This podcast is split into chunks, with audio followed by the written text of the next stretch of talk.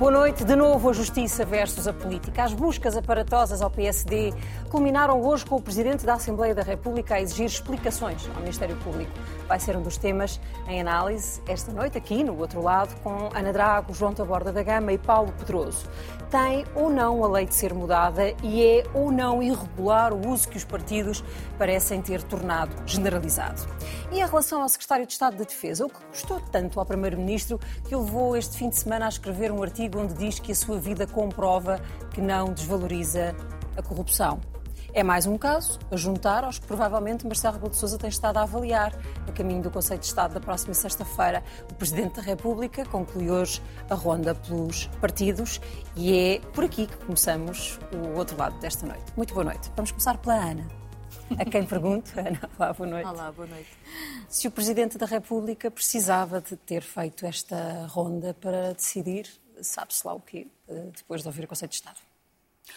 O Presidente da República precisava de fazer esta ronda para ter do lado dos partidos, na verdade, um conjunto de afirmações que lhe dão um certo jeito um, também para a forma como pretende marcar a sua diferença em relação ao Governo e, eh, mais uma vez, reafirmar os seus poderes de Presidente da República. Eu, eu devo dizer que, olhando para aquilo que foi o corrupio do, dos partidos ao longo destes dias, não foi particularmente interessante. Os, acho, creio que houve partidos que tentaram dizer diferentes coisas, mas no contexto atual talvez tivesse sido bom que tivessem dito eh, apenas uma. Ou seja, eu creio que o Presidente da República tentou, de alguma forma, depois dos meses difíceis que o Governo teve com o conjunto de casos e casinhos, com a enorme celeuma que se gerou no Parlamento em torno da Comissão Parlamentar de Inquérito, os acontecimentos no Governo, a sucessão de dificuldades com governantes, o relatório que foi apresentado na Comissão Parlamentar de Inquérito.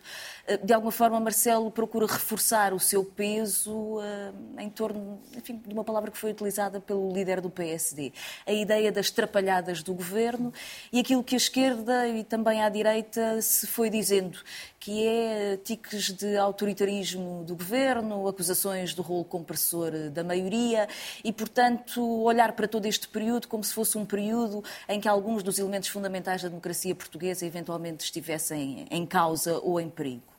Eu não creio que essa seja a leitura mais importante, quer destes últimos tempos, quer do ano e meio, na verdade, da governação eh, do Partido Socialista. Não é que estes casos não tenham importância e não demonstrem a dificuldade que António Costa tem em controlar a narrativa e os diferentes elementos eh, do seu governo, mas, na verdade, eu não creio que esse seja o problema central eh, do país.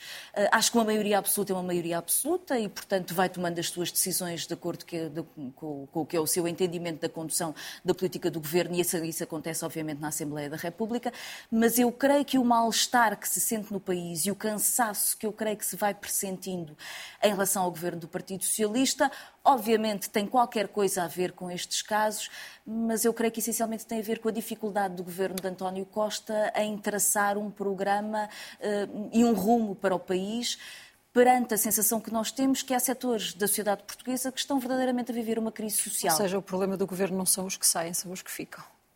O problema do governo, eu creio que é quase António Costa, pela sua dificuldade ao se ter tornado, enfim, no garante da estabilidade do governo do Partido Socialista, em apresentar um programa de governo aos portugueses que verdadeiramente dê um horizonte de esperança. E devo dizer que, se é verdade que estes casos e casinhos não têm melhorado a situação, aquele que é provavelmente o segundo ministro mais importante também não ajudou.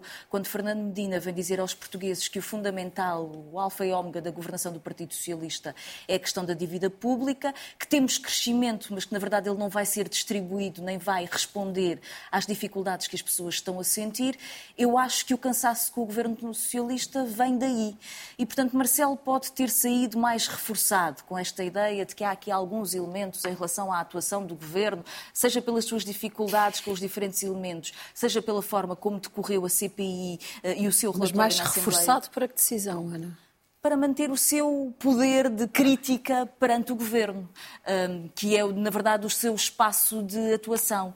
E, portanto, eu devo dizer que à direita eu estava à espera disto. Aliás, o Chega anunciou uma moção de censura, que é, como sempre, uma moção de censura, mas na verdade é um desafio ao PSD, se vota ou não essa moção de censura uh, uh, no Parlamento. Uh, mas à esquerda tenho alguma pena que, apesar do discurso, das dificuldades que se vivem em matéria de salários, das prestações de casa, de funcionamento do Serviço Nacional de Saúde, também à esquerda se tenha reforçado esta ideia de que existe um rolo compressor da maioria. A maioria é a maioria, decide no Parlamento. Verdadeiramente aquilo que eu creio que está em causa, nas audições com o Presidente da República, mas também no debate do Estado da Nação, é esta sensação de cansaço e da ausência de rumo para responder àquilo que de facto são, vida, eh, são as dificuldades da vida das pessoas. Paulo, não havendo de facto nenhuma novidade naquilo que os partidos foram dizendo à saída e não tendo nós nenhuma, nenhum indício do que Marcelo poderá querer decidir esta semana, um, o debate do Estado da Nação deve fazer-se em torno de que problemas? Eu penso que Marcelo Rebelo de Sousa, ao contrário do que provavelmente pensava quando definiu este calendário, eh, que um, foi definido depois, de, digamos, foi depois do caso Galamba, chamemos-lhe uhum. assim, eh, a Comissão Parlamentar de Inquérito concluiu-se, digamos, implodiu concluiu-se no vazio e, ao contrário do que ele pensava, como eu dizia, eh, nós não, vamos, eh, nós não estamos eh, a viver uma situação de tensão política. E a primeira coisa que a mim me parece é que o, a falta de interesse do que os partidos disseram à saída, e admitindo que corresponde ao clima do que aconteceu, demonstra que no round Galamba, António Costa venceu Marcelo Rebelo de Sousa talvez até um pouco surpreendentemente para alguns, ah, mas foi isso que aconteceu e o país não está numa situação tensa, nem Marcelo está em posição de, no Conselho de Estado, pressionar especialmente o governo.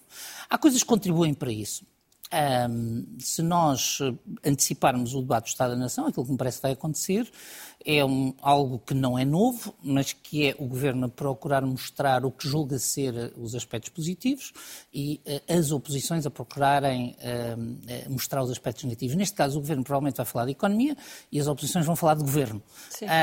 Um, e a situação da economia é complexa, porque um, quando nós olhamos para o que temos pela frente, para o comportamento do Banco Central Europeu, para a evolução das taxas de juro, para a, a, a, situação entre a Europa e os Estados Unidos, até para esta nova ameaça que hoje nasce com a ruptura, do, com a saída da Rússia do acordo, do chamado Acordo do Mar Negro para, para os cereais, eh, nós podemos imaginar que pode vir aí eh, uma nova vaga de dificuldades. Mas neste momento, eh, os salários estão a subir muito acima do que o governo negociou na concertação social, o emprego está a subir acima do que se esperava, pensa-se fechar o, o, ano com um crescimento do PIB de cerca de 3%, e, portanto, o governo vai dizer este tipo de coisas. Portanto, vai dizer estamos melhor no emprego, estamos melhor na economia, Uh, e eu creio que a oposição não vai contestar isto, porque a dificuldade que a oposição tem, as oposições poderiam contestar isto dizendo, mas vem uma série de ameaças.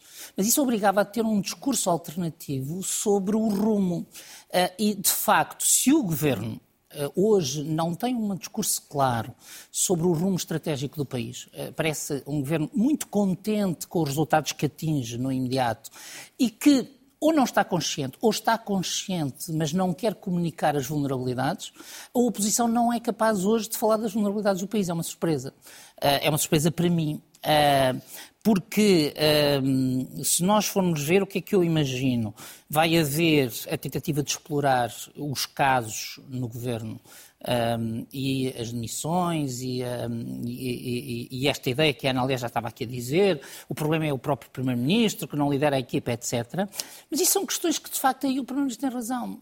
Os portugueses não se emocionam com saber se António Costa gere bem ou mal os seus ministros. Um, e não creio que haja neste momento, do que nós ouvimos até agora, nenhum partido que apareça a dizer uh, o rumo do país está mal e é preciso corrigi-lo nesta uh, tarefa ou naquela. E, e, o PS, de facto, continua a secar o PSD. É, é para mim, é, é, é, especialmente surpreendente. Vamos ver, pode ser que o PSD nos surpreenda, mas é especialmente surpreendente que uh, o PSD um, esgote os seus, um, esgote, uh, digamos, os seus tiros nas críticas aos, aos, ministros, aos ministros e ao governo. Aquilo que me parece que, que acontece é que, de facto, António Costa vai para o verão com uma situação muito mais pacífica do que se esperava há três meses. E, de facto, a maior ameaça que ele tem neste momento é a vulnerabilidade estrutural da economia que deriva do Banco Central Europeu, que deriva da subida das taxas de juro e que de, deriva de algo que nós não estamos a ver e que não sabemos exatamente qual é a extensão que tem, que é o impacto disto nas empresas uh, e nas famílias. Eu acho que esta audição dos partidos foi o cumprimento de um cerimonial estival. É? Tivemos uh, o solstício e agora tivemos a audição dos partidos, que é uma coisa que se repete, mas que fica tudo na mesma não resulta nada, não... o Presidente da República não quer ouvir os partidos, os partidos também desaproveitaram a oportunidade de falar ao país para dizer alguma coisa que fosse relevante, tendo em conta a oportunidade que lhes era dada, pelo menos de comunicação, não de influenciar a política, mas de comunicação. E, portanto, foi um cerimonial que nem quem o convocou, nem quem nele participou estava convicto da sua utilidade ou necessidade, e isso foi patente nas várias, nas várias, eh, digamos, nos vários atos dessa peça. Eh, e assim vai ser no discurso, no, no Estado da Nação em que, em vez de se discutir os problemas reais do país, alguns já apontados pela Ana e pelo Paulo, as dificuldades das famílias, o impacto da inflação e se as medidas são ou não suficientes, o que é que aí vem com a subida das taxas de juros, vai-se falar da CPI da TAP, vai-se falar de demissões do governo, mas as demissões em si, não a causa das demissões, e não se vai falar do PRR, porque também já parece que a oposição esqueceu um pouco o tema do PRR. E o Presidente? E o Presidente e o Governo a folgar as costas, quando isso é que devia ser eh, visto, porque isso é, é que, eh, digamos, é dinheiro que fica em cima da mesa. Consegue entender essa opção da, da oposição? Eu, eu, acho que é uma opção instintiva de achar que é aquilo que faz mais fogo, mas, mas isso não, não correu bem com os ataques ao ministro Fernando Medina, não correu bem com os ataques ao ministro João Galamba, ou seja, o António Costa já demonstrou que não é por aí que vai ruir ou que não é por aí que vai entregar cartas ao, nem trunfos aos seus inimigos políticos. E, portanto, talvez a estratégia não esteja a resultar. Esta audição dos partidos e o Conselho de Estado foi uma coisa anunciada há mais de um mês pelo Presidente da República. Parece aqueles pais, quando os filhos estão a ter negativas, dizem depois no fim do ano falamos. Mas quando um filho ouve no fim do ano falamos, começa a pensar, se é só no fim do ano, então isto uh, já não é uma conversa que possa ter algum efeito e, e é mais uma conversa cerimonial.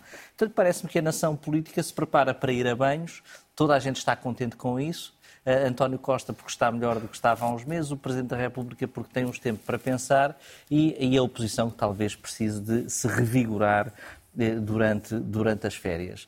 Eh, porque o Presidente, aquilo que ele possa ouvir no Conselho de Estado, ele, ele vai ter de enfrentar um Primeiro-Ministro que se recusou a, sac, a, sacrificar o Ministro que o Presidente exigiu que fosse sacrificado. Sim. E, portanto, António Costa vai estar naquele Conselho de Estado bastante uh, à vontade e um pouco até talvez a rir-se uh, de estar ali sentado com um governo que é apesar de uma demissão imprevista, o mesmo que tinha há, há, uns meses. E, portanto... Foi um round ganho também do Primeiro-Ministro também. Foi, foi, um round de curto prazo. O que é que isso quer dizer politicamente não sabemos e acho que pode ser prejudicial, mas esta parte de, de, das infraestruturas eh, foi claramente, como já aqui uh, o dissemos, na luta contra o Presidente da República. Claro que perante os portugueses sai desgastado, porque os portugueses uh, põem tudo no mesmo saco e percebem que o governo está desgastado, que não tem algum controle e que os casos sucedem. Isso não é bom para nenhum governo.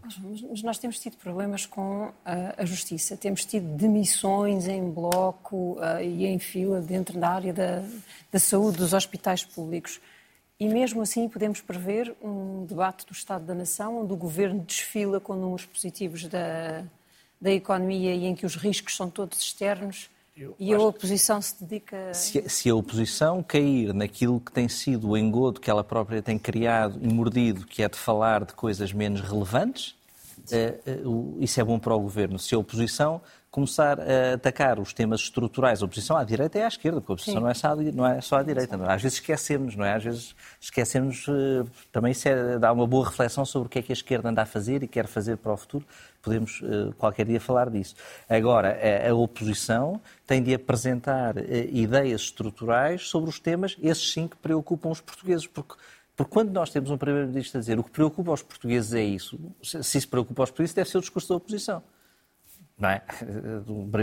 A oposição é que tem que capitalizar e e, e, dar alternativas para aquilo que preocupa os Mas portugueses. Na vossa leitura deste momento e na vossa previsão, João, não vem risco para o governo, nem da esquerda nem da direita, não é? Eh, do Bloco e do PCP também não vê capacidade. O Bloco e o PCP de... ainda não perceberam, ainda não perceberam onde é que se querem posicionar, estão ou nesse debate ou nessa, ou nessa dificuldade.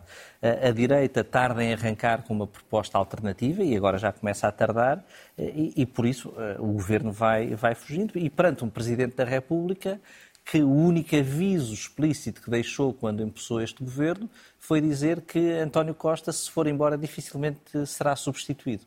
Eh, e, portanto, é, é uma coisa quase pessoal de António Costa sair e não ser substituído por outro nos quatro anos e meio que tem de mandato. É o garante da estabilidade. E, portanto, eh, é, é, ou seja, está tudo nas mãos do Presidente e é preciso uma interpretação de factos que aconteçam uhum. Pelo Presidente da República para a convocação de eleições por uma via ou outra. Avançamos para o próximo tema, até porque parece que ele vai unindo. vamos ter um Parlamento muito unido eh, na próxima, no próximo debate, pelo menos em, em, resposta ao próximo caso, que tem a ver com o que aconteceu ao PSD a semana passada, quando a Polícia Judiciária mobilizou cerca de uma centena de inspectores e de peritos nas buscas na casa do Rui Rio e na sede nacional do PSD. O Ministério Público procura verificar se verbas da Assembleia da República, destinadas ao pagamento de assessores parlamentares, foram usadas para pagar a funcionários do partido entre 2018 e 2022. O mundo da política reagiu com indignação pela desproporção de meios, mas hoje Augusto Santos Silva acrescentou a acusação de crime de violação do segredo de justiça. Há uma frase do Rui Rio que nos serve de ponto de partida para o debate. Uma frase que foi dita numa entrevista à SIC. Se o poder político tiver muito medo de fazer a reforma da justiça, eu digo-lhe uma coisa. Se o poder político, Presidente da República, a Assembleia da República, o Governo, os partidos, se não tiverem coragem de dizer basta, vai haver um momento que alguém vai dizer chega. João, é uma boa frase, não é? Mas em relação a este caso, a desproporção de meios é o que mais preocupa naquilo que aconteceu? Ou a preocupação deve ser outra? O foco deve ser outro? Não, mais este... perto disto que Rio diz. Eu, eu, eu, acho que são, são as duas coisas importantes porque estão intrinsecamente ligadas. Uh, aquilo que, que, que, que, vem a público e aquilo que é, que é possível pensar é uma clara desproporção de meios. Mas não, podemos não saber, e é sempre bom fazer esta ressalva, mas infelizmente às vezes já sabemos tudo e, portanto, eh, as conclusões às vezes estão certas sem, mais dados. E, portanto, há uma clara desproporção de meios. Eu não sei o que é que a Justiça procura encontrar na casa do antigo líder de um partido, na casa de Rui Rio, eh, sobre, aquele, eh, sobre aqueles factos. Ou seja, sobre uh, assessores que uh, trabalhariam nos dois sítios ou estariam ligados. Primeiro, difícil de escrutinar se isso é crime, porque a ligação entre grupos parlamentares, partidos, deputados, para bem ou para mal, é, é, é, é assim, é, é umbilical, é, é, difícil às vezes separar funções, naturalmente que há funções separadas, mas muita daquela gente faz tudo um pouco e é assim, eh, sempre foi, não me parece que isso seja algo de novidade para ninguém. Eh, eh, mas, mas, mas é outra, é, é uma questão. Agora, outra é o que é que pode haver em casa de Rui Rio eh, que é preciso sem agentes para irem lá. São relatórios, são contratos. Alguém pediu. Eh, qual é que é a previsibilidade de Rui Rio não entregar documentos que lá tem? É como Trump, tem escondido na casa de banho coisas de Estado? Não, não parece, ou seja, não, não parece mesmo que isso seja plausível. E nessas coisas da justiça é preciso haver plausibilidade. E depois há a violação do segredo de justiça e há a exposição nas câmaras que Rui Rio, tendo em conta a pouca gravidade da situação e o seu estilo, saiu muito bem. Muitas vezes aqui critiquei Rui Rio, mas agora aquele estilo saiu bem. Eh, se calhar temos aqui um candidato presidencial à direita que é que não tínhamos até há uma semana atrás. Se calhar temos, não é? Rui Rio está revigorado, dá entrevistas a falar como quando era líder da oposição não falava, com clareza, a dizer umas coisas em sintonia com aquilo que as pessoas pensam, com um aspecto diferente, mais jovial e, e, a justiça está a servir isto também. Não faz sentido, ou seja, não faz sentido uh, nenhum, nada disto faz sentido. E por isso, uh, acho que reflexões, já aqui tínhamos falado, na, eh, não sabíamos que isto ia acontecer, naturalmente, sobre, sobre o outro caso, sobre a necessidade de repensar algumas coisas na justiça. E eu acho que este caso, caricaturalmente, isto, isto até é irónico, não é? Caricatura, ironicamente, Rui Rio que propõe um pacto para a justiça que juntava coisas concretas que faziam sentido algumas, outras não faziam sentido, ideias muito vagas, havia, era uma, uma grande mixórdia. Mas, mas, ironicamente, se calhar este caso é que vai motivar um, um debate agora mais profundo e mais sofisticado até sobre aquilo que se possa eh, fazer na, na justiça. Ele como, como, agora não como agente propositado, mas como agente, digamos, improvável disso. E isso vem-lhe a dar razão, no fundo vem a dar razão uh, naquilo que ele, que, ele, que ele sempre disse. E nisso ele sempre foi coerente e, e sempre disse. Pela vossa experiência, eh, porque todos têm experiência parlamentar, esta. Eu, eu não tenho. Só governo. Só governo não, é? Pois tem, só, só governo. E, e curta. Saltou diretamente e curta. para. E curta. Mas a pergunta é aqui governo para, para este setor. E aqui há, há, há, experiência nisso. É, é, é, é de facto difícil separar a atividade eh, do grupo parlamentar da atividade do, do partido e fazer uma gestão destas verbas eh, de forma estanque? Eu tenho uma enorme dificuldade em perceber o que é que aconteceu. Esta mobilização de meios eh, produzida de uma forma claramente para ter um espetáculo para as televisões. Certo um, cria-me um enorme mal-estar. E, e, nós, na semana passada, falamos exatamente sobre, sobre este aspecto do Ministério Público, a forma como instrumentaliza as suas investigações, aparentemente para elas terem efeitos uh, políticos sobre, sobre os partidos. E depois há a questão de substância. Eu devo dizer que eu não consigo exatamente entender como é que num caso em que não há dilapidação, enfim, de fundos públicos e de bens públicos, existe, existiu este tipo de mobilização por parte do Ministério Público. Porque, quer dizer, quem acha que os assessores parlamentares só trabalham dentro do Parlamento tem uma visão burocrática daquilo que é a representação política. Uh, os deputados e os partidos, porque as pessoas votam em partidos, têm que ter uma ligação àquilo que é, são os seus espaços de representação. Fazem trabalho no distrito, organizam coisas, fazem visitas, organizam iniciativas do partido e é assim mesmo que deve ser. Porque a representação democrática não existe sem partidos e, portanto, os partidos são uma forma fundamental de estruturação dessa mesma representação democrática.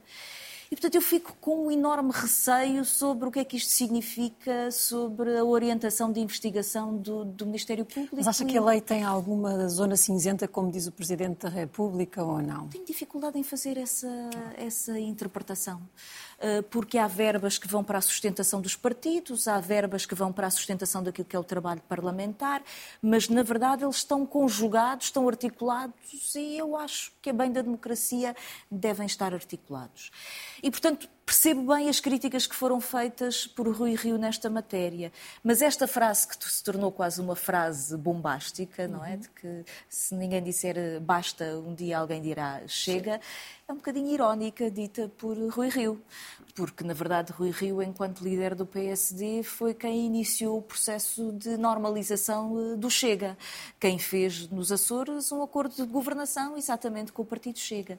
E, portanto, quando estamos aqui a discutir esta proximidade com o populismo, que, na verdade, pode vir a colocar perigos significativos àquilo que é o regime democrático, cada um deve também assumir as suas responsabilidades. O Ministério Público, mas também Rui Rio, enquanto líder do PSD. Paulo. Ah, eu acho que é preciso também começar por dizer uma coisa, que é a lei não é boa. Uh, eu tenho visto algum, com alguma surpresa, até Paulo Raimundo do PCP, uh, a falar como se, como se as coisas fossem claras. Não são. E de facto. Mas, mas o Paulo Raimundo uh, diz que acha bem que a, que a lei não, seja Toda a gente agora quer clarificar, mas, mas lá ver, esta lei não é nova. Eu próprio, quando tive responsabilidades partidárias, foi há mais de 20 anos, uh, tive que lidar com esta lei, achei-a muito estranha. Uh, e os partidos decidiram uh, também, julgo, não sei se todos, porque não, não conheço, mas os partidos e o Parlamento decidiram uma coisa que decidem muitas vezes, que é, numa lei má, nós fazemos a nossa interpretação e deixem lá o texto. Uh, e, portanto, eu acho que nós não podemos, uh, digamos, também passar por cima disto, porque, de facto, não é verdade, do meu ponto de vista, e eu estou de acordo com o Presidente da República, não é verdade que partido e Parlamento sejam a mesma coisa, não é verdade que uh, apoio parlamentar seja a mesma coisa que apoio político, mas foi isto que os partidos fizeram, e não sei se todos, mas que generalizadamente fizeram. Dito isto, Uh, e, portanto, eu creio que a lei precisa mesmo de ser clarificada, porque a, porque a consequência, o reverso disto, uhum. também convém que tenhamos consciência, o reverso disto é que cada funcionário que os partidos têm na sua sede a fazer trabalho, por exemplo, de comunicação do partido, é um deputado que trabalha sem assessoria. Uh, e, portanto, e depois é, isto também fragiliza a qualidade do trabalho parlamentar. E podemos dizer, isto acontece. Por disso que os grandes partidos não apresentam dizer, tantas os grandes propostas. e os pequenos, os grandes e os pequenos. Não apresentam eu não creio que os pequenos estejam. Eu não creio que os não pequenos. Creio que seja uma não creio que os pequenos Paulo. partidos manipulem menos esta lei do que os grandes. Não creio. Não creio que os partidos pequenos manipulem menos esta lei que os grandes. Agora, todos podem, de produção, todos podem fazer de conta, partidos, todos podem fazer que é de conta que, mas então é assim, que se é nós queremos que haja uma subvenção única aos partidos, então fazemos isso. Okay. E dizemos, e os partidos o partido tem aqui um dinheiro e faz o que quiser. Uh, e, e, pronto, e aí já não há dúvidas. Ninguém está a dizer isso. Não, mas, mas eu estou a dizer, porque a clarificação da lei só pode, no meu ponto de vista, só, pode ir numa de duas direções. Sempre faz sentido. A clarificação da lei só pode ir numa de duas direções. Ou todo o trabalho é político-parlamentar e o apoio aos partidos, ou há trabalho político que deve ser separado de trabalho parlamentar. Portanto, se há um motorista do grupo parlamentar que faz trabalho no partido, se há um assessor político do grupo parlamentar que faz trabalho no partido, há uma pergunta que é porquê é que há duas leis, duas gavetas, quer dizer, porquê é que há dois instrumentos financeiros diferentes? Mas, eu, eu Mas pode, é parecer, pode parecer do que eu estou a dizer eh, que estou a acompanhar o total desnorte do Ministério Público. Não estou.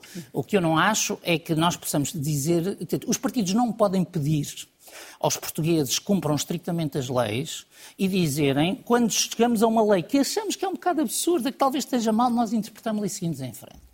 Agora, o Ministério Público descredibilizou-se. Eu acho que o Ministério Público. Eu faço parte das pessoas que acham uh, que o Ministério Público tem uma estratégia de atuação em que, basicamente, a espetacularidade é, é inversamente proporcional à qualidade da prova.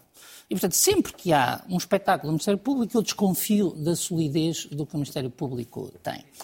E aqui. É péssimo. O que é péssimo para a democracia. Para a democracia e aqui sim. o Ministério Público, eh, digamos, foi longe demais, e portanto quem ordenou estas buscas foi longe demais na desproporção. E não é para mim aceitável em democracia que um Procurador-Geral da República, que, como dizia hoje o Sr. Presidente da Assembleia da República, é uma magistratura hierárquica, possa, uma semana depois, não sei, quatro dias depois, de, uma, de buscas sistemáticas uh, ao maior partido da oposição, de buscas domiciliárias a um deputado histórico e a um ex-líder partidário, achar que não tem que dizer nada aos portugueses. Porque isto viola um dever, do, do meu ponto de vista, a senhora Procuradora-Geral da República está a violar um dever seu para com os portugueses. Portanto, o, o, a Procuradoria-Geral da República fala, agora usando essa expressão, sobre casos e casinhos, e este caso, eu, porque a pergunta que se me faz, a propósito do que dizia a Ana, eu pergunto, dizer, eles só não foram fazer buscas ao Parlamento porque não tiveram coragem de enfrentar o Parlamento. Porque se o que estamos a discutir é se os contratos são no Parlamento ou não são no Parlamento, e vão ao partido perguntar se a pessoa trabalhava no partido ou no Parlamento, porquê é que não foram ao Parlamento? Porque tiveram consciência política da consequência do que estavam a fazer. Ah, e, portanto, eu não dou esta presunção de inocência ao Ministério Público, é quem decidiu esta operação, porque se o objetivo é recolher elementos de prova sobre os contratos, o sítio onde é expectável que eles estejam é o Parlamento. Que é o que não foi, nem podia ser, dizer, portanto, mas que demonstra, digamos, a consciência, a, a consciência da operação. E depois tem uma outra consequência, que é nada disto poderia acontecer se houvesse uma leitura de separação de poderes e de equilíbrio democrático na cultura do Ministério Público. Porque eu não estou a dizer que não se deve investigar uma queixa, há uma queixa que se investigue. Nem estou a dizer que não há práticas semi-legais uh, ou Sim. ilegais. O problema aqui é a qualificação jurídica que é dada ao risco da ilegalidade. Portanto, porque nada disto aconteceria, e eu não sou jurista, o João é, pode corrigir-me, mas se nós estamos no domínio de há uma lei que o próprio Presidente da República já veio dizer que interpretou juridicamente, onde há zonas cinzentas, como é que se constrói esta tese do desvio de fundos, da fraude? Portanto, esta tese é uma tese que exige uma construção teórica que não é sequer fundada na jurisprudência. E do meu ponto de vista é aqui que está a parte mais grave. E acho que o Sr. Presidente da Assembleia da República teve muito bem ao pôr na, o dedo na ferida e vamos ver se a Assembleia da República está unida na resposta.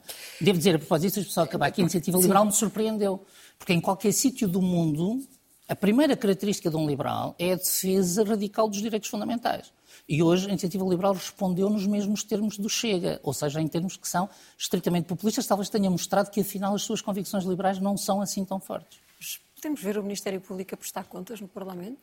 Não sei o que é que vai acontecer, porque isto, essa é a questão que agora temos que ver do ponto de vista do equilíbrio de poderes. Certo. Não creio que o Ministério Público possa prestar contas no Parlamento, mas, é mas creio que assistimos, a um, facto, assistimos a um facto inédito na democracia, que é um Presidente do Parlamento a pedir a um Procurador-Geral da República que fale. Uh, e é inédito e, do meu ponto de vista, nunca devia ter acontecido, porque o Procurador-Geral da República deveria ter percebido que, sendo sobre matéria que é de controle do Parlamento, porque nós estamos a falar de matéria.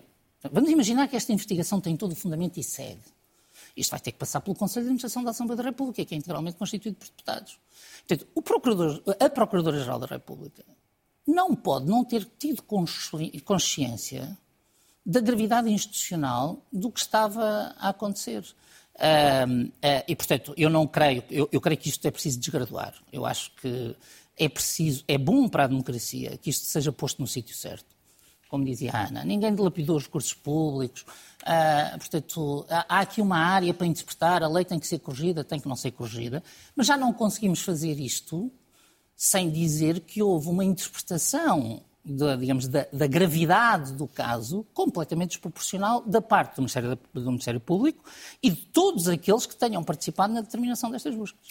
Um, Rui Rio, naquela entrevista, perguntava porque é que esta investigação incidia só sobre o período em que ele foi líder do partido, quando um, a consciência é de que há, de facto, pela parte dos outros partidos, a mesma, o mesmo tipo de, de prática.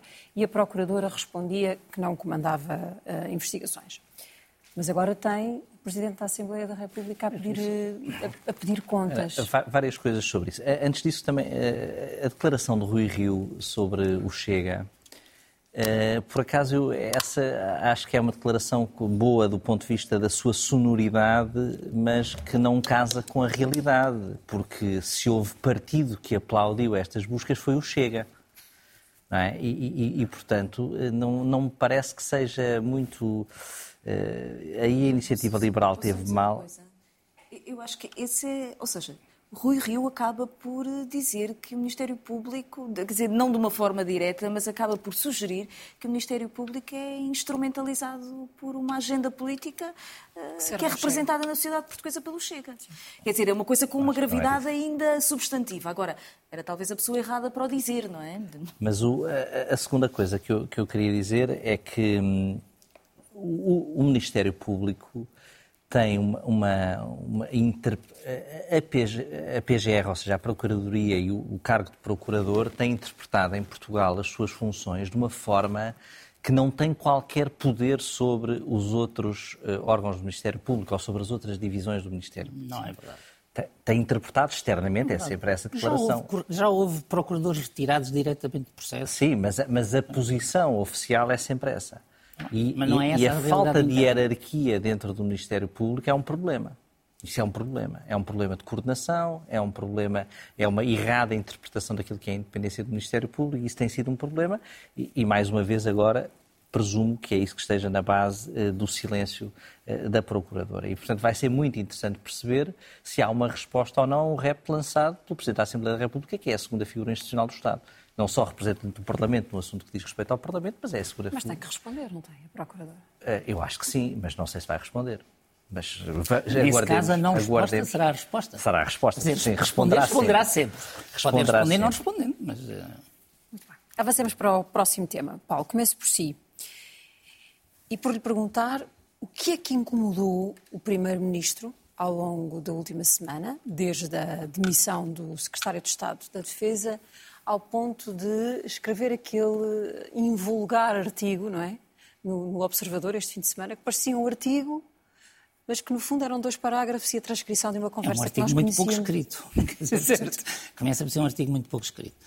Eu consigo interpretar uh, uma pessoa que está em funções de alto nível e que sente que está a ser vítima de uma construção uh, que leva a uma falsidade, consigo interpretar a indignação. Uh, e consigo entender a indignação. Mas acho que, para mim, a chave daquele artigo é que António Costa não tem assessores que o assessorem. Porque o primeiro dever de qualquer pessoa a quem ele tivesse mostrado aquele artigo era dizer-lhe não faças isso. Uh, e, portanto, para mim, é, não, não acho que seja um assunto grave, é um assunto muito pouco importante. Uh, mas se António Costa queria uh, defender-se naqueles termos, defender-se daquela acusação, que eu acho que ele tem razão em defender-se, eu não acho que seja verdade que António Costa não se preocupe com a corrupção. Acho que António Costa tem razão quando diz que o Ministro da Justiça tomou um conjunto de medidas. Acho que António Costa tem razão quando diz que o Presidente da Câmara se preocupou com a transparência. Uh, se ele se queria, digamos, queria fazer, uh, fazer isso, teria que ter elaborado muito mais. António Costa aqui coloca-se quase ao nível da carta ao leitor no, nos jornais, não é? Quer dizer, portanto, uh, e, um, e, e fazê-lo uh, neste contexto diminuiu. Aquilo que me parece é que António Costa cometeu um erro uh, e está a procurar corrigir esse erro. Porque, ainda por cima, quando nós vamos ler a transcrição, é óbvio que ninguém lhe perguntou diretamente sobre corrupção, mas também é óbvio que um político experiente tem o dever de interpretar na pergunta sobre a admissão do Estado de Estado esse tema e de não lhe responder nos termos de dizer uh, os portugueses interessam-se com outras coisas. Portanto, no fundo, ele pode dizer, com verdade, ele só disse que os portugueses não se interessavam pela demissão de Marco Capitão Ferreira. Não disse que os portugueses não se interessavam sobre o assunto da corrupção. Da, da corrupção. Portanto, isto é verdade, mas uh, é demasiado, uh, digamos, é um salto que ele não pode pedir que seja a comunicação social a fazer, não pode pedir que seja a opinião pública a fazer, não pode pedir que sejam os comentadores a fazer. O que acontece é que ele tinha um discurso pré-fabricado para aquele dia, quer dizer, nós estamos concentrados, nos, é, é, o discurso do Estado da Nação. Estamos concentrados nos portugueses, vamos falar dos portugueses, uhum. etc, etc, e não teve, por qualquer motivo, acontece a todos, Uh, não creio que seja, digamos, algo muito especial com o António Costa, não teve uh, uh, o jogo de rins para perceber que aquela resposta iria ser mal interpretada. Certo. E agora, quanto mais mexer no assunto, mais pior a sua própria situação. E o que é que é mais estranho? É que não tenha tido o jogo de rins naquele dia para perceber de que forma é que podia arrumar o assunto de uma forma mais confortável para ele? Ou não ter tido o sangue frio para não fazer este, este artigo? A mim o que me surpreende, o, o não ter tido jogo de rins eh, acontece. Até é algo, quer dizer, quem, só quem não faz é que não erra. Uh, o não ter tido sangue frio, para mim, demonstra uma das, mostra uma das, das, um dos problemas que este governo tem. É que António Costa tem um poder excessivo sobre toda a gente à sua volta e, portanto, não tem ninguém que seja capaz de lhe sinalizar um erro. E isso fragiliza. E eu acho que este é um exemplo secundário, é um exemplo que não tem grande importância, certo. mas mostra um risco que o governo está a enfrentar, que é este risco de António Costa não sente que responda perante ninguém, nem há ninguém que o faça pensar duas vezes sobre o que vai fazer. É um Primeiro-Ministro sozinho? Na minha opinião, não. Eu já o disse algumas vezes, é um Primeiro-Ministro que tem um governo essencialmente de vereadores. Ou seja, é um Primeiro-Ministro que tem um governo de eh, segundas pessoas, seguidores, uns admiradores, outros que não têm, digamos, eh, digamos grandes ambições, que aliás o que tornou surpreendente os últimos discursos de Pedro Adão e Silva, porque nós desabituámos de ouvir os ministros a falar de política. Uh, portanto, Pedro Adão e Silva, desse ponto de vista, na última semana, foi uma exceção. Uh, que nos trouxe de volta ao tempo em que os ministros tinham opiniões e diziam coisas que podiam ser convenientes ou inconvenientes, podiam ser combinadas ou não combinadas. Este governo não teve até hoje uh, ninguém uh, com, esse, com esse papel. E a minha convicção é que António Costa decidiu, aliás, António Costa usa muito, vai usar seguramente na, no Estado da Nação, a, palavra, a frase estabilidade das políticas. Uhum. Mas com estabilidade das políticas, o que António Costa quer dizer é, basicamente, seja qual for o titular dos cargos, o que vai ser feito é aquilo que eu decidi que ia ser feito. Uh, e, portanto, isso tem um aspecto que é extremamente positivo. Nós temos consciência de que de, o, o, governo, nas suas qualidades e nos seus defeitos, seguirá um rumo, uhum. mas tem também um reverso que, do meu ponto de vista, é muito perigoso num governo numa sociedade complexa. Que é uh, o comandante de cada um dos navios obedece cegamente ao navio almirante Uh, e ao fazê-lo pode levar a esquadra toda a encalhar, uh, a encalhar numa enseada. Porque não há autonomia estratégica para alguém dizer Uh, não, o, o, o senhor Almirante decidiu uma rota errada e nós não vamos seguir por esse caminho errado. É isso que muitas vezes os ministros têm que fazer quando exercem a sua autonomia ou quando dizem se o Sr. Primeiro-Ministro quer ir por aí, olha, eu discordo e no limite demito. António Costa fez isso a António Guterres. Houve uma altura em que disse a António Guterres se continuar por aí, eu demito. E ele, o António Guterres acabou por demitir o Estado de Estado das Finanças. Uma nova política fiscais. As metáforas com a Marinha, nem por estes tempos que correm, também são sempre muito interessantes. Podem ter a ver com algo presidencial que se passa. João. Acho que este artigo é um artigo que não devia ter acontecido do ponto de vista do, do Primeiro-Ministro. Não, não adianta nada, ou seja, mostra mais uma vez que é óbvio que estava a ser perguntado sobre corrupção, que era o que estava implícito e que era o que estava a preocupar os portugueses quanto àquela admissão. Não era a admissão, não era a pessoa em si que se demitia, não era o Conselho de Ministro informal em mangas de camisa, com uma caneta na camisa para dar assim um ar de estamos aqui a trabalhar e a escrever coisas. Era a corrupção. E quando António Costa diz eu, eu sei o que é que preocupa os portugueses, está a dizer implicitamente o que não preocupa. E o que não preocupa é aquela pergunta. E a pergunta tem implícita a corrupção. Isso, isso é óbvio. Portanto, repetir escarrapachar num copy-paste grande a sua entrevista, todos ouvimos a entrevista e as perguntas, aquilo considera que estava combinado que não havia perguntas sobre fora do Conselho de Ministros Informal, António Costa ali num ambiente contente, ficou um bocado chateado de ter que falar daquilo, os jornalistas e bem lá foram metendo a pergunta, ele fugiu à pergunta, fugiu à pergunta e aquilo virou-se contra ele.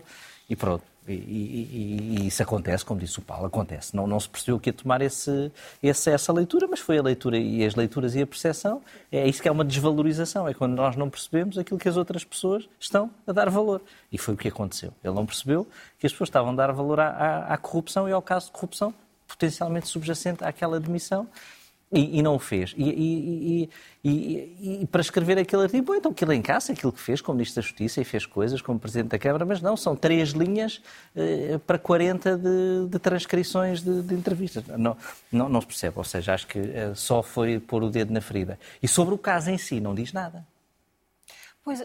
E sobre o caso em si, continuamos sem, sem perceber. Mas o que é que... poderia dizer? Não sei alguma é coisa sobre como é, que, como é que vê no governo, é, o questionário, o que fez do questionário, se o questionário, sei lá, qualquer coisa. Mas sobre o caso não diz. Podia dizer, eu não desvalorizo, então vou falar um bocadinho disso, mas também não fala. Portanto... A questão é, ele, ele aparece mostrando-se fragilizado com esta necessidade de vir dizer o meu passado fala por mim nesta, nesta matéria, não é? Sim, deve estar irritado e percebe-se, ou seja, isso percebe-se tudo, mas acha que sai mais fragilizado quanto a este tema do que se tivesse estado calado. É, é o que me parece. Não... Ao, ao, fim de 15 meses de governo, de 13 demissões, pode continuar calado ou pode continuar a responder à justiça ao que é da justiça e os portugueses estão preocupados com outras coisas? Eu acho que ele deve falar sobre o assunto, mas António Costa também já mostrou que não, mostra, não fala quando é pressionado. Se calhar vai falar de corrupção mais à frente, aproveitar isto do Rui Rio para, para, para falar mais amplamente, tentar puxar o PSD para uma coisa, era o que eu faria, não é? Tentar puxar o PSD para um acordo de regime, qualquer coisa eh, sobre isso e, portanto, mostrando, eh, eh, como o próprio disse, por atos e não por retórica, a sua preocupação com a, com a corrupção. Mas há de fazer isso, há de fazer isso no seu tempo.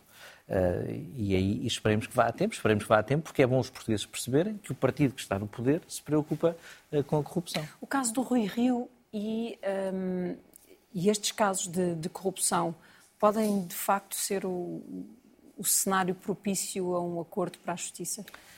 É, Ele só foi podem ser por líderes anteriores é, do PSD. É? Primeiro há aqui uma coisa que nós ainda não referimos, mas uh, parecia uh, que se estava a adivinhar sobre os tempos da justiça, não é? Há, há um caso no governo e passado uma semana é Rui Rio uh, e o PSD, parece que é para equilibrar, não é? distribuir, distribuir o mal pelas aldeias. É, é mau uh, sempre que uma reforma vem a propósito de casos, mas também se calhar são precisos casos para impulsionar, uh, como alguém disse, já não sei quem é que foi, não sei se foi Santos Silva, uh, que não se pode ter medo, não é, de tocar neste tabu da justiça. E, portanto, às vezes são, são precisas estas coisas para, para impulsionar um debate. E acho que não estava a falar para a Procuradora-Geral. Estava a falar em geral, para a oposição, talvez. Ou já para a sua campanha uh, presidencial. Ah. É, é, interessante porque há pouco referiram, uh, o, o, Paulo referiu uh, Pedro Adão e Silva. Pedro Adão e Silva, agora que também acumula Ministro da Propaganda, é, é, muito interessante, porque Santos Silva, quando era Ministro da Cultura, não me lembro de ter esta, esta posição tão forte no governo, mas agora, como Presidente da Assembleia da República, havia outros. Ana. Os tempos mudam. Eu, eu, eu, concordo que de facto é uma, é uma reação quase de irritação por parte do Primeiro-Ministro e um pouco intempestiva e que nem nada contribui para aquilo que eu acho que poderia ter sido uma oportunidade de António Costa corrigir o tiro. Hum, ou seja, como o Paulo dizia, há entrevistas que correm mal, há uma falta de percepção do contexto, há uma discussão em torno de uma resposta que ficou menos bem.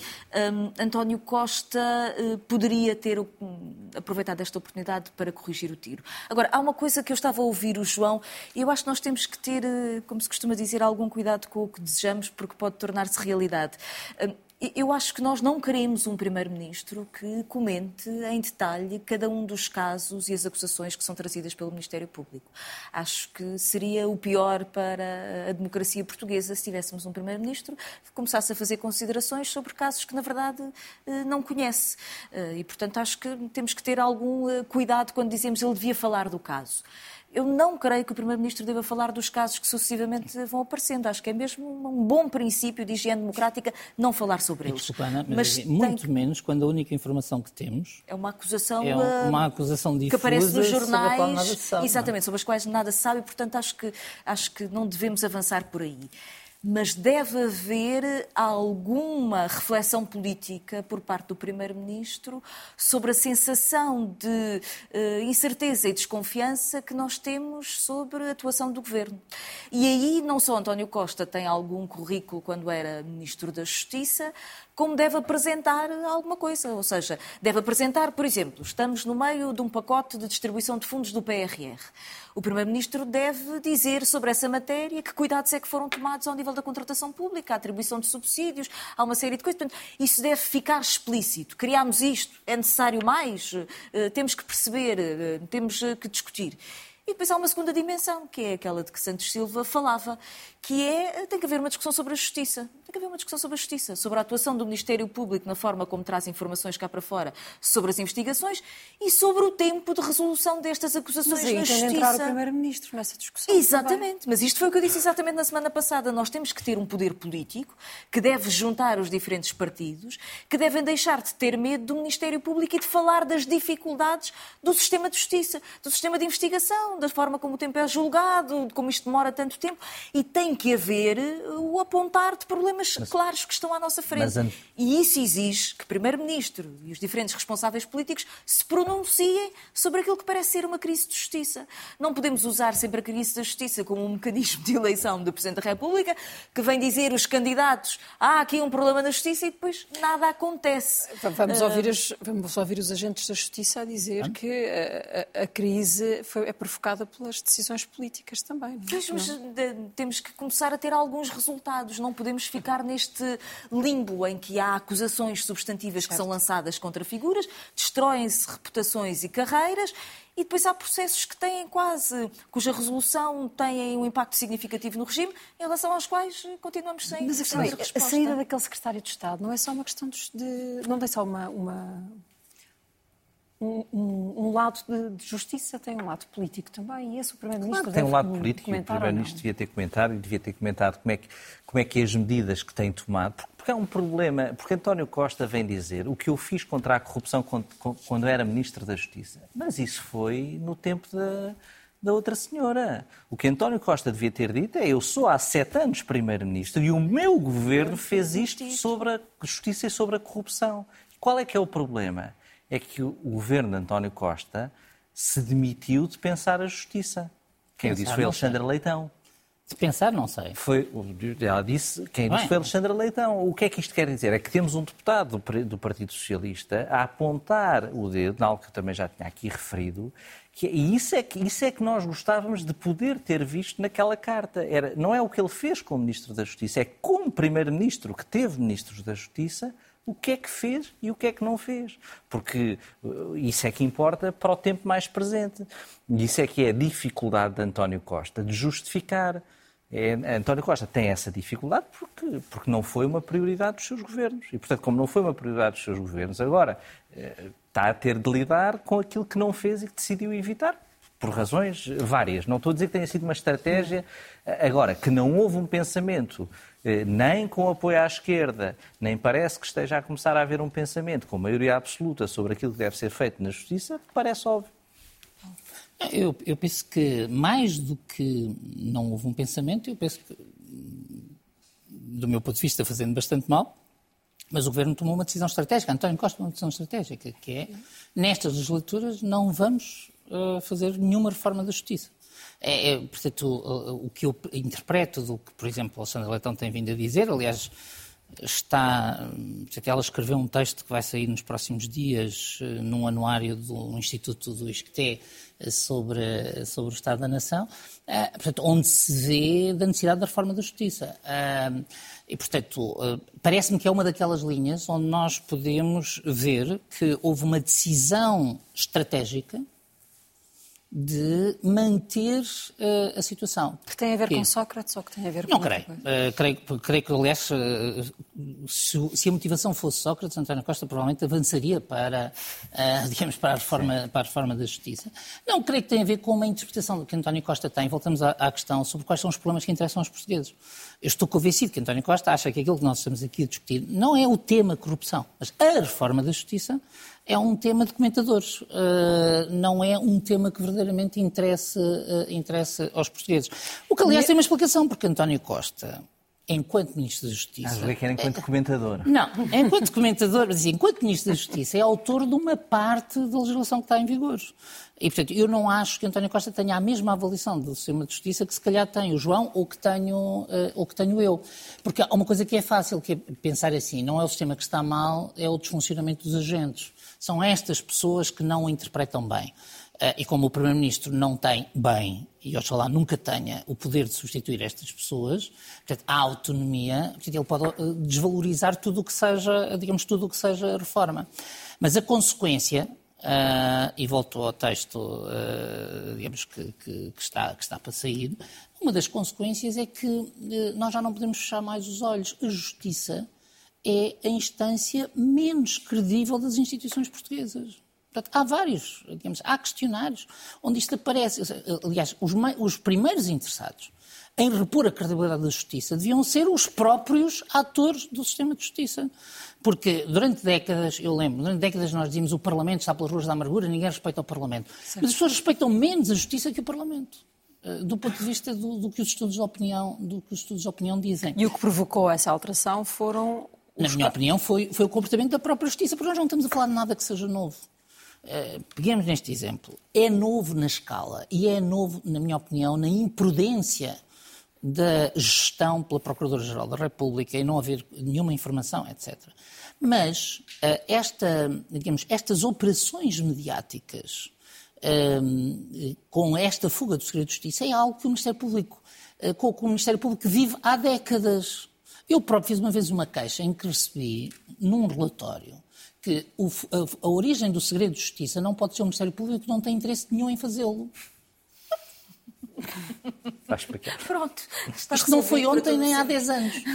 Porque isto mostra uma cultura. Quem escreveu isto, que era um mestrado, mostra como esse mestrado do Ministério Público via, uh, digamos, via a, a, falta de interesse intrínseco do Ministério Público na, na nas, nas, eh, nas fugas de Segurança de Justiça. E, portanto, durante muito tempo, a teoria do Ministério Público é que não eram eles. Uh, portanto, houve sempre essa teoria, toda a gente, menos eles. E, portanto, nós continuamos a não ter provas que sejam eles, quer dizer, pode ter sido uma pura coincidência uh, que as câmaras de televisão estivessem. Portanto, a única coisa que sabemos é que... Rui Rio disse chat é RTP. Pois é, RTP, portanto, é? uh, sim, mas, mas também é curioso. Mas assim, é nós só sabemos que, é há violação de segredo de justiça, não sabemos de quem. Não é? Nós costumamos dizer que são dossiês que encontramos nas esquinas. Obrigada, Paulo, Ana, João. Voltamos a encontrar-nos na próxima segunda-feira. Boa noite. Obrigada às três. Boa noite. Boa noite.